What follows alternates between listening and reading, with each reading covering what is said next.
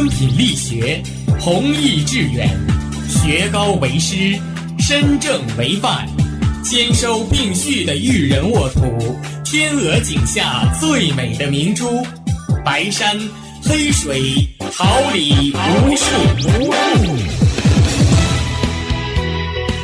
您正在收听的是哈尔滨师范大学广播电台，用声音技术生活，让声音雕刻未来。用声音记录生活，让声音雕刻未来。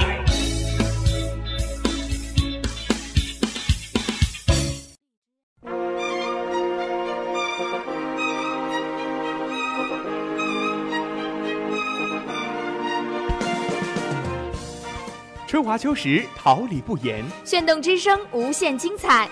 FM 七十六点二。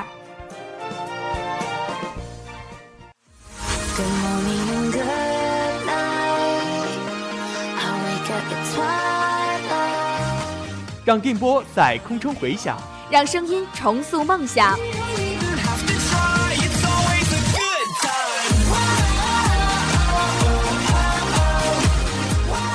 在青春的旅途上，用电波打破沉寂。在年少的岁月里，让声音尘封迷茫。我的快乐源泉，我的青春宣言。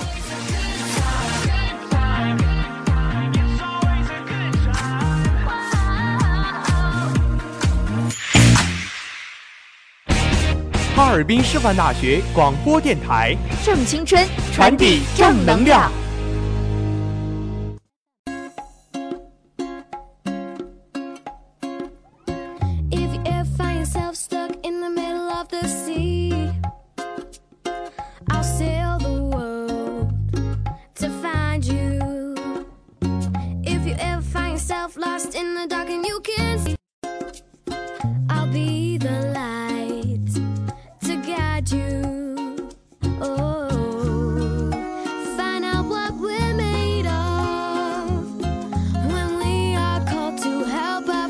In need. You can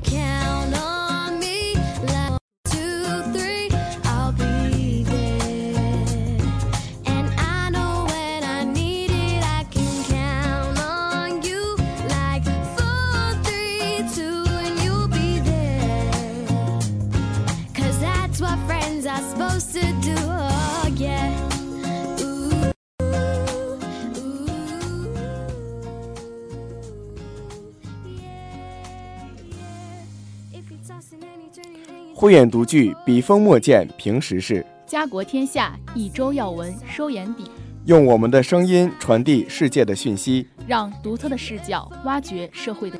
有事件哪里就有新闻，哪里有新闻，哪里就有现在读报。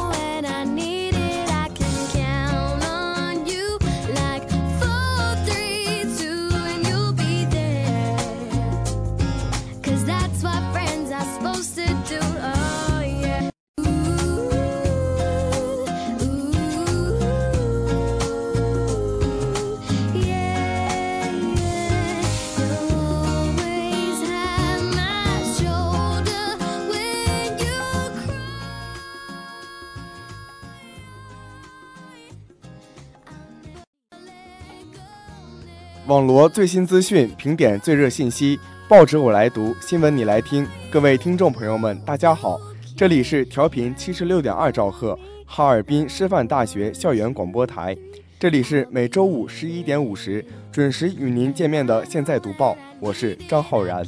现在读报提醒大家注意保暖。我是王群，在此代表导播孙彤、编辑常嘉欣、新媒体朱国栋、监制王颖颖、办公室周梦璇向大家问好。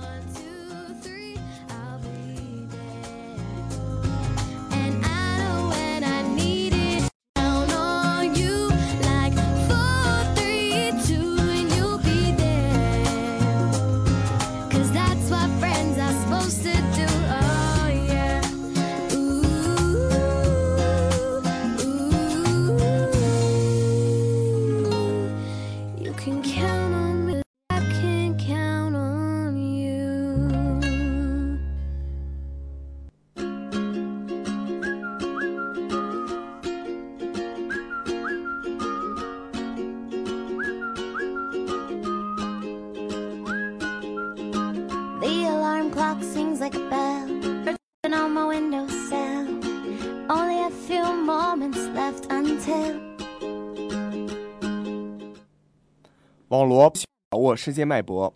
下面让我们一起走进今天的内容提要。统计局公布三十一省份前三季度人均可支配收入京沪超四万元，高校五千本科毕业证印错，学校编码回应找考研等，尽在后报速读。新闻评点将为您提供。多扔垃圾多收费，本就是公平收费的应有之义。拆院子补长城是对既往行为的灵魂救赎等社会现实。本周聊过大学生选修课那些事儿后，让我们一起走进青年之声。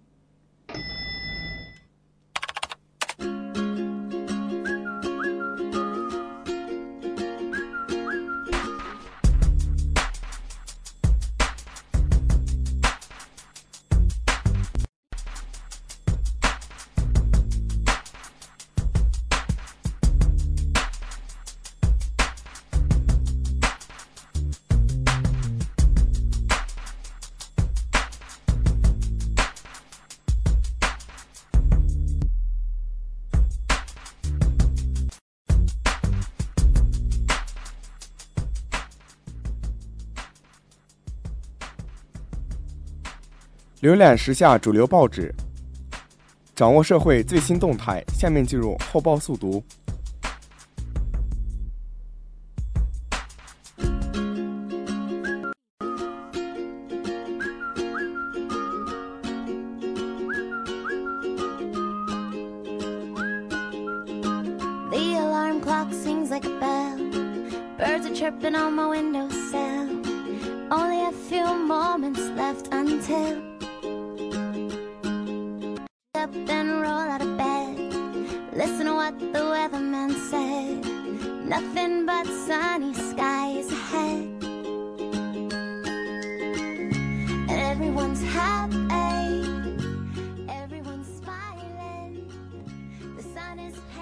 日报十月二十七号报道，国际局近日公布了三十一省区市二零一七年前三季度居民人均可支配收入。上海、北京前三季度居民人均可支配收入超过四万元，其中上海前三季度居民人均可支配收入和居民人均消费支出均位居全国首位，分别四千三百六十点二四元和两万九千四百四十点七七元。新华日报十月二十七号报道，十月二十六号，有网友发帖反映，河南黄淮学院二零一七届五千名毕业生的毕业证编码错印，有学生找工作、考研、考公务员受影响，正在修改，保证换证。对此，北京青年报从该学校得到回应称，确实出现编码错印的问题，但不影响找工作、考研、考公务员，且目前已经改正，已开始换证。人民日报十月二十八号报道，双十一即将来临，纷纷提前行动，像往年一样展开抢人大战。十月二十六号，记者走访发现，为了抢招快递员，郑州很多快递公司开出了各种诱人条件，包住宿，最高月薪九千元。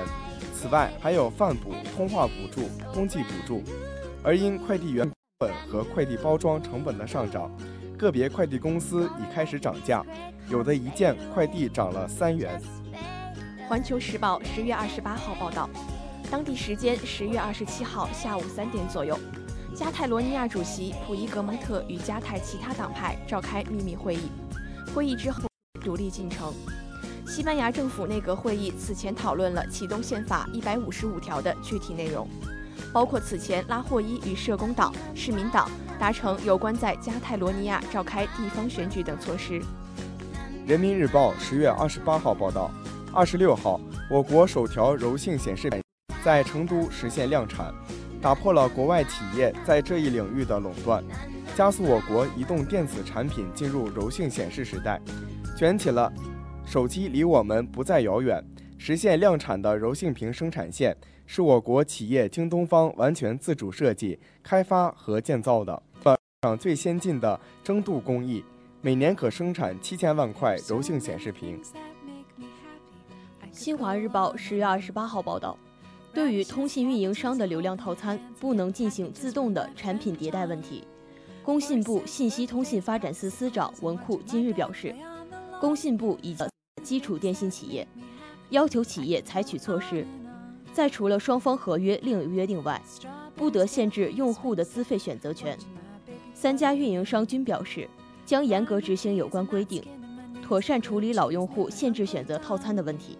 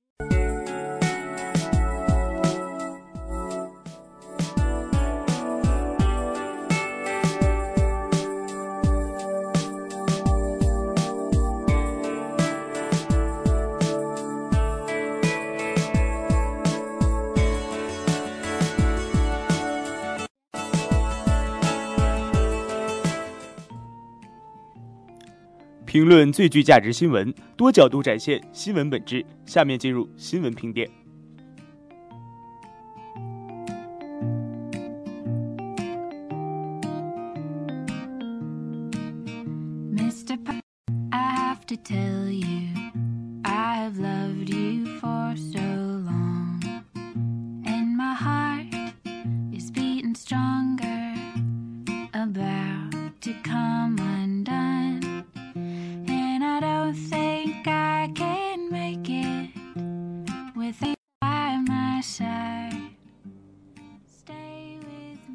北京青年报十月二十八号报道，日前，广州市生活垃圾分类管理条例提请广州市第十五届人大常委会第九次会议进行二次审议。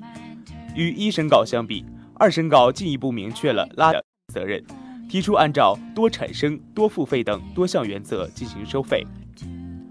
如今，垃圾围城现象普遍存在，很多城市都在积极探索垃圾处理路线。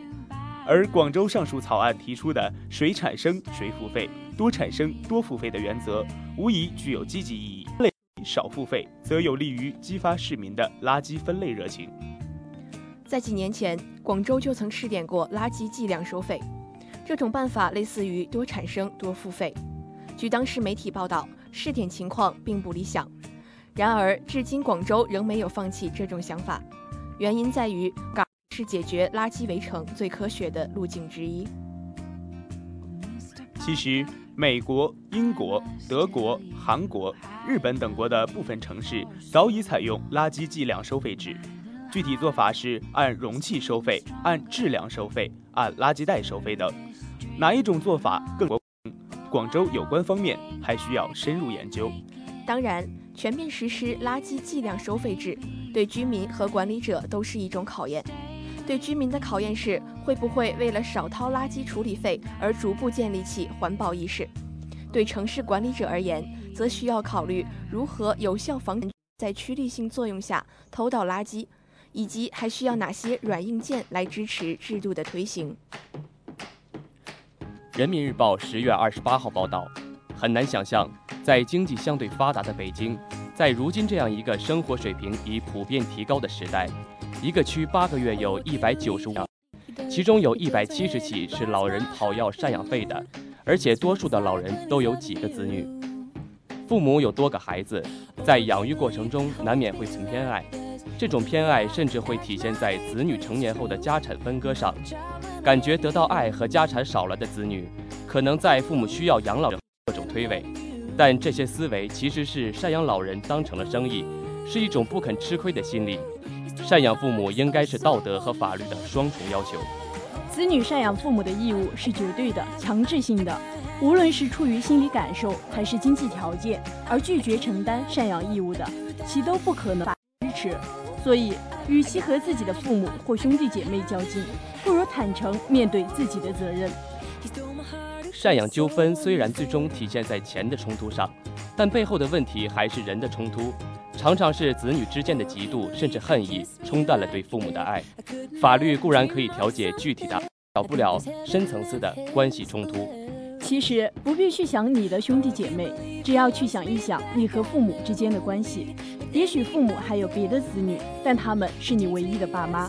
相信任何人的成长之路上，总有很多父母给予的温情。想起那些温情的碎片，还有什么理由感恩呢？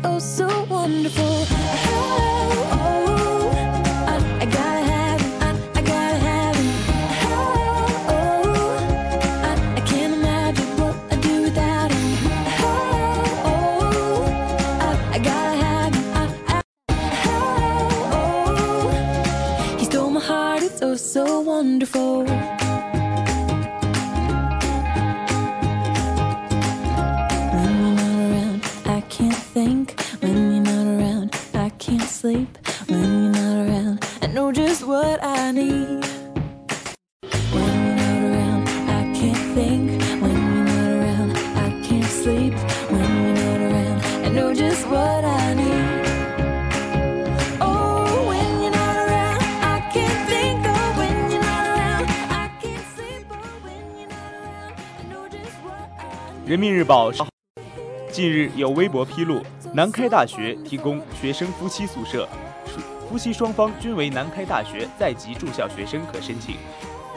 大学提供夫妻房已经七八年，但现在却因微博爆料成新闻，主要是因为舆论对大学办学并不了解，对于大学的宿舍还停留在传统的印象中。对于在校的夫妻大学生，大学提供夫妻房是学校的人性化之举。而且这也不像有的舆论所质疑的是大学鼓励学生结婚。一些舆论对大学提供夫妻房不理解，主要基于对大学本科生结婚的争议。本科生应以学业为重，不宜过早结婚。大学也该引导学生把精力用到学业上。但是结婚是学生的合法权利，大学应该给有不同情况的学生提供个性化、多元服务。而且。夫妻房只是对夫妻大学生提供的宿舍服务，就此激励学生结婚。有一些媒体将学校提供夫妻房解读为提供情侣房，这是对新闻的歪曲，让一些人误会谈朋友同居也可住进夫妻房，进而批评学校纵容学生享受两人世界。我国社会在发生变化，大学的服务观念上。与国外发达国家大学大多只给本科生或者本科低年级学生提供住宿，研究生大多得自己在校外租房不同，我国大学还统一给全日制学生提供宿舍，但是不能就此忽视对学生提供更优质的服务，提高学生对宿舍生活的满意度。十月二十八号报道，五十多年前，任庄海和刘越参与了拆毁长城，用城砖砌起了自家的房子和院墙。年轻时候不觉得，越老越后悔。任庄海说，他决定用余生去还债，把拆下来的砖再还回去。人永远是一个矛盾的综合体，两面性。在一个荒唐荒诞的年代，也可能做出让自己今后悔恨不已的事情。就像新闻中讲述的，任庄海和刘越在五十多年前参与了拆毁长城，并用古长城的砖砌起了自家房子和院墙。这在当时对于朴实的农民而言，实在是一种异常的事情。毕竟，文化程度不高的他们，对文物的不可再生属性缺乏感性认知，加上当时全社会对文物保护的重视程度也很淡漠，这样的举动应当说是时代造成的。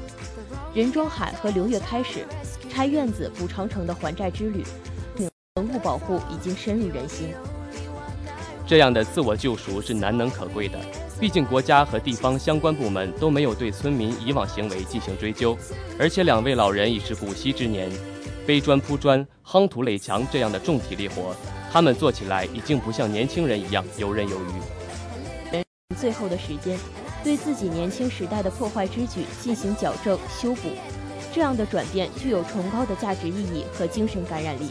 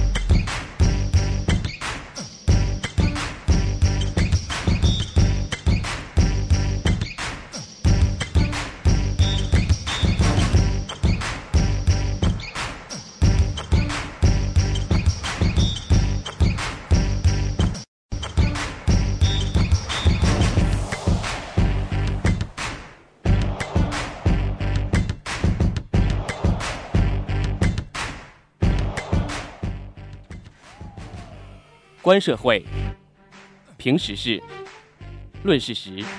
下面进入本周关注。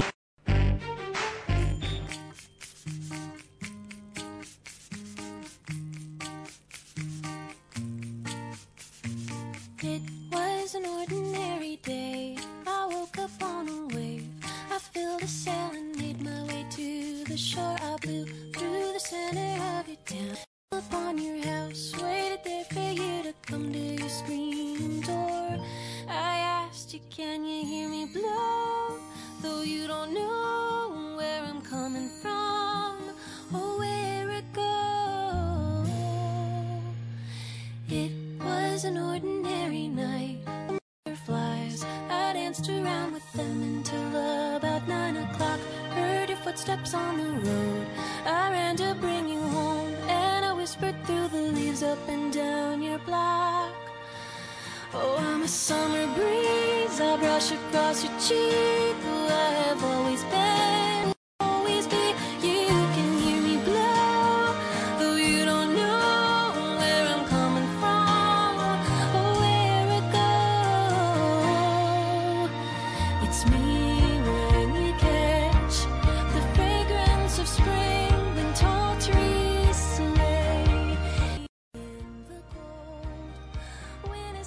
选修课是专业学习的补充，也是以人为本施行素质教育的必要手段，能够引导和促进学生的个性化发展，有利于适应个别差异，有利于大学生的全面发展，丰富自己的知识储备，培养更加广泛的兴趣爱好。从总体上来看，大学里的选修课程，一是数量太少，二是受学生欢迎的更少。有专家直言，目前国内高校的选修课比例太低，甚至不到百分之二十。对于我国大学生的选修课程，你怎么看？今天我们就来聊聊大学选修课的。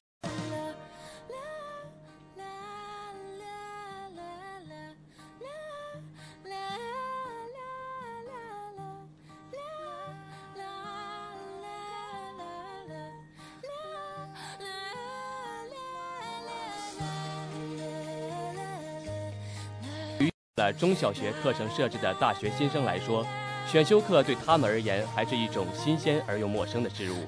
选修课是专业学习的补充，也是以人为本施行素质教育的必要手段。大学的学习与选课有莫大的关系，所以必须了解它，才能掌握主动权。选修学生个人兴趣或专业需要，自由选择修习某课程。简言而之，选修就是选择性修读。有些知识不是基础性的，与兴趣和研究方向有关，这部分知识可以选择。这是大学与中小学最大的不同之处。大学生有很多课，只要在学校提供的课程范围内选购学分，就可以拿到学位。但同时，因为多了自由，选课也变得极为重要。选课决策好坏，直接影响着学习的顺利进展。所以，选课是一门大学问。选到好的课，不仅让你学到很多东西，而且可能促进。然而，大学生对选修课的选择正在变得日趋单一，学生热衷于选修与自身就业密切相关的实用性课程，像经济管理、第二外语、社交礼仪都成了香饽饽，而政治学、哲学、名著赏鉴等选修课却很冷门，不少会不缩小课程规模，而且这些冷门课程的出勤率也比较低。有关专家认为。大学生在选修课上的偏食，反映出他们学习知识的功利性。这也许短期内会对学生毕业后有一定帮助，但从长远来看，违背了选修课的初衷，不利于综合操。选修课还是应该丰富多彩、百花齐放的。专家指出，尽管不少学校规定学生必须在文、理、工各方面选修相关课程才能获得一定学分，但事实上，不少同学对于学校要求的。非实用型选修课大多兴趣不浓，有的人拿学分而把上课当作走过场，所以有些课程不仅选修者寥寥，而且逃课现象普遍。同济大学教务处副处长童学峰指出，大学生应该把选修课当作提高自身综合修养的大舞台，而不应该局限于就业、考研等短期目标上。修课不应该急功近利，大学生乐于提高自身实用技能。这是值得肯定和可以理解的，但是大学的选修课之所以设置多种类型，就是要为学生提供丰富多彩的进修机会，大学生应当珍惜这样的机会。因此，大学生选课如果过于功利、树木而放弃整片森林，真的非常可惜。从发一张课程表到学生自己选课排课，从只能排队到机房选课，到可以在任何地方选课。复旦大学的选课制度，随着学分制的推行，在一次次的尝试和变化中走到今天。自主选课令学生自由，但它时不时总会出现各种各样的状况，使学生选不上理理想的课，因而学生时常会对他生出一些不满。但大多数学生表示，这些不满是为自由付出的代价。学生认为，现行的选课制度的的确存在不完美的地方。是老生常谈的教育资源稀缺问题，而这个问题并不是在短期内就能解决的。但不管怎样，与过去的复旦大学相比，还是应该珍惜来之不易的学习上的自由。如果复旦至今沿袭发课表的做法，也就不会横生诸多枝节。但相应的学生选择电不小。那么选课制对学生来说到底有什么好处，值得学校这么大力推广，学生也愿意为此付出代价呢？其一，我们知道，一个人并不是很早就会认识到自己的专长之所在。对某些人来说，在做出最后决定之前，一个摸索与长短是十分必要的。因此，在初入高等学府、面临无数选择时，先采取开放的态度，面向知识海洋多开几个窗口，大胆尝试。待逐渐明确兴趣所在后，再下功夫钻研，会更有成就。其二。年轻人的爱好和长处是多种不同的，对他们的教育应该是因材施教、因势利导，尽可能使他们每个人的爱好和长处得以充分发展。若用一套课程把不同爱好、不同长处的学生捆在一起学习，这样做的结果常常使许多学生的爱好、长处被抑制、被伤害。其三，能让学生获得更高质量的教育。站在讲台上讲课与真正讲好课有天壤之别。大学生一般都有较好的鉴别力，他们怎么肯把宝贵的时光花去听索然无味的讲课呢？因此，自主选课在满足不同学生不同需求的同时，也在老种竞争机制，优者门庭若市，差者门可罗雀，一切都变得很现实。老师们必须不断完善自我来吸引学生，即便是人气很高的老师，也并非高枕无忧。有竞争，自然就存在优胜劣汰。学生不喜欢、不愿意听的课程，自然就会被。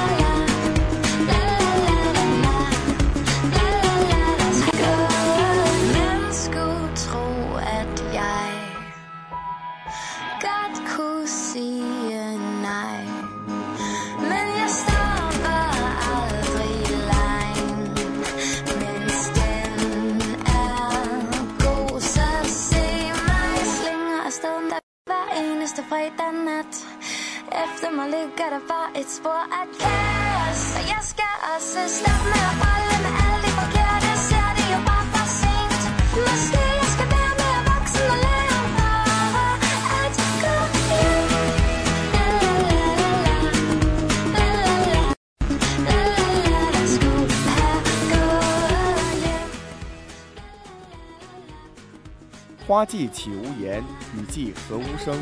静聆绿芽心，舒展花蕾情。奏青春之曲，听青年之声，舞木叶之步，燃热血之火。声，我们一起聆听时代的心声，你我共同发现。青年至上，正能量，我们在发声。让我们共同走进今天的青年之声。第五届全国大中城市联合招聘高校毕业生秋季巡回招聘会西安站顺利召开。十月二十五号发起，西安市人社局主办的第五届全国大中城市联合招聘高校毕业生秋季巡回招聘会西安站活动在长安大学体育场举行。本次招聘活动以“城市联动，精准出发，高效就业”为主题，来自广东、江苏、浙江等十八个省、自治区、二十四个城市的三百七十一家单位，现场提供涉及 IT、通讯、物流、环保等行业岗位近万个，入场八万两千八百八十九人次。多地推独生子女护理假，有省份规定每年不少于十五天。本明确了本省的独生子女护理假天数。至此，全国至少已经有六个省份正式出台了此类政策。多数省份规定，独生子女每年最多可享受护理假天数在十天到二十天不等。与此同时，多地还将督促子女常回家、干涉老年人离婚再婚、拒绝子女啃老等在政策法规中体现。本月中旬，黑龙江省十二届人大常委会第三十六次会议表决通过了《黑龙江省老年人权益保障条例》。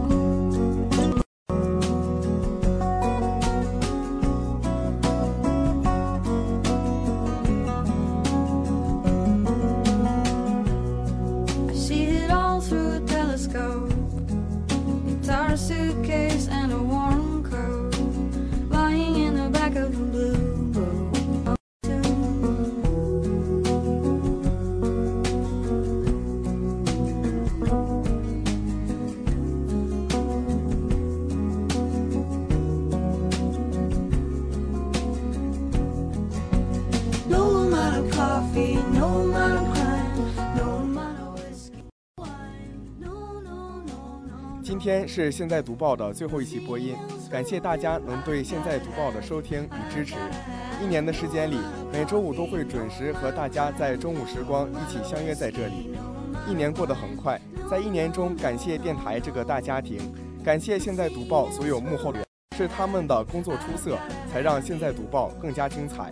接下来就让我们一起听听他们的谢幕感言吧。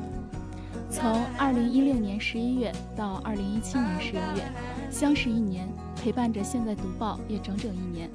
感谢坐在我身边的搭档，感谢玻璃窗对面辛苦劳动的工作，感谢从始而终一直倾听现在读报的你们，同样也感谢自己义无反顾的选择。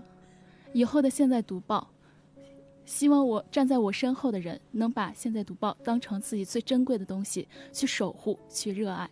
希望他们能不负初心，更加优秀。我们走了，不说再见。嗯，有课的时候总是抱怨课程太多，老师太烦；没课的时候又不知道何去何从，无所事事。如果你不想重复这样的形象的话，电台是一个不错的选择。在电台的这一年，我明白了，不论在哪个岗位都有创作和重复的。接下来陪伴大家的是新一届的小编们。希望大家能够给予他们更多的支持和关心，谢谢。亲爱的小耳朵们，大家好，我是现代读报的编辑。平时都是通过稿子和大家交流，这是我第一次上麦，让大家听到我的声音，这也是我和现代读报和听众朋友。一年过去了，我陪伴现代读报的日子也走进了尾声。这一年，现代读报见证了我们的成长，也让我收获了许多可爱的朋友。我最好的搭档嘉欣，播音宝宝王群、浩然，还有美丽的莹莹。这一年，我们每个周五都聚集在这里，是任务，但更像是……我想在以后的许多日子里，我都会想起读报和我可爱的小伙伴们。我希望现在读报可以越办越好，也希望有更多的小耳朵们支持我们。谢谢大家。小耳朵们，大家好，我是新媒体中心的王莹莹。也许提起新媒体，大家其实，在直播过程中，新媒体是负责技术录音的。将录制的音频进行后期剪辑，上传至喜马拉雅、荔枝、蜻蜓等平台上。从大一初始，我作为一个实习新媒体跟录这档节目，后来作为正式新媒体部员跟跟录，不知不觉间已经每周五午间十一点五十至十二点半，播音、编辑、新媒体、综办、监制，我们节目组的每一个人相约在社科十楼的直播间里，用声音陪伴着大家。从今以后，我们将会把这里的一切交给下一任，他们将接替我们的位，初心砥砺前行。这些老伙伴们就要和大家说再见了。一直以来，谢谢大家的收听、支持与关注，谢谢大家。谢谢他们，愿电台越办越好，愿我们的节目更加辉煌。希望以后的播音能够爱上这个。播音员、编辑、新媒体办公室的身份。最后，让我们用往期的版头结束我们的播音生涯吧。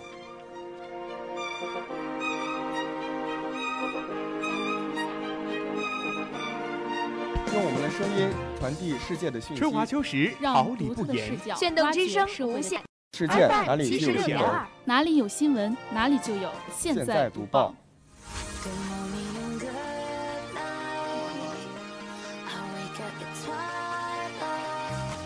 让电波在空中回响，让声音重塑梦想。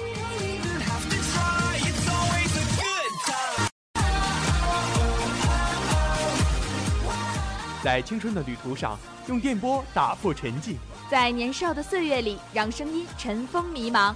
我的快乐源泉，我的青春宣言。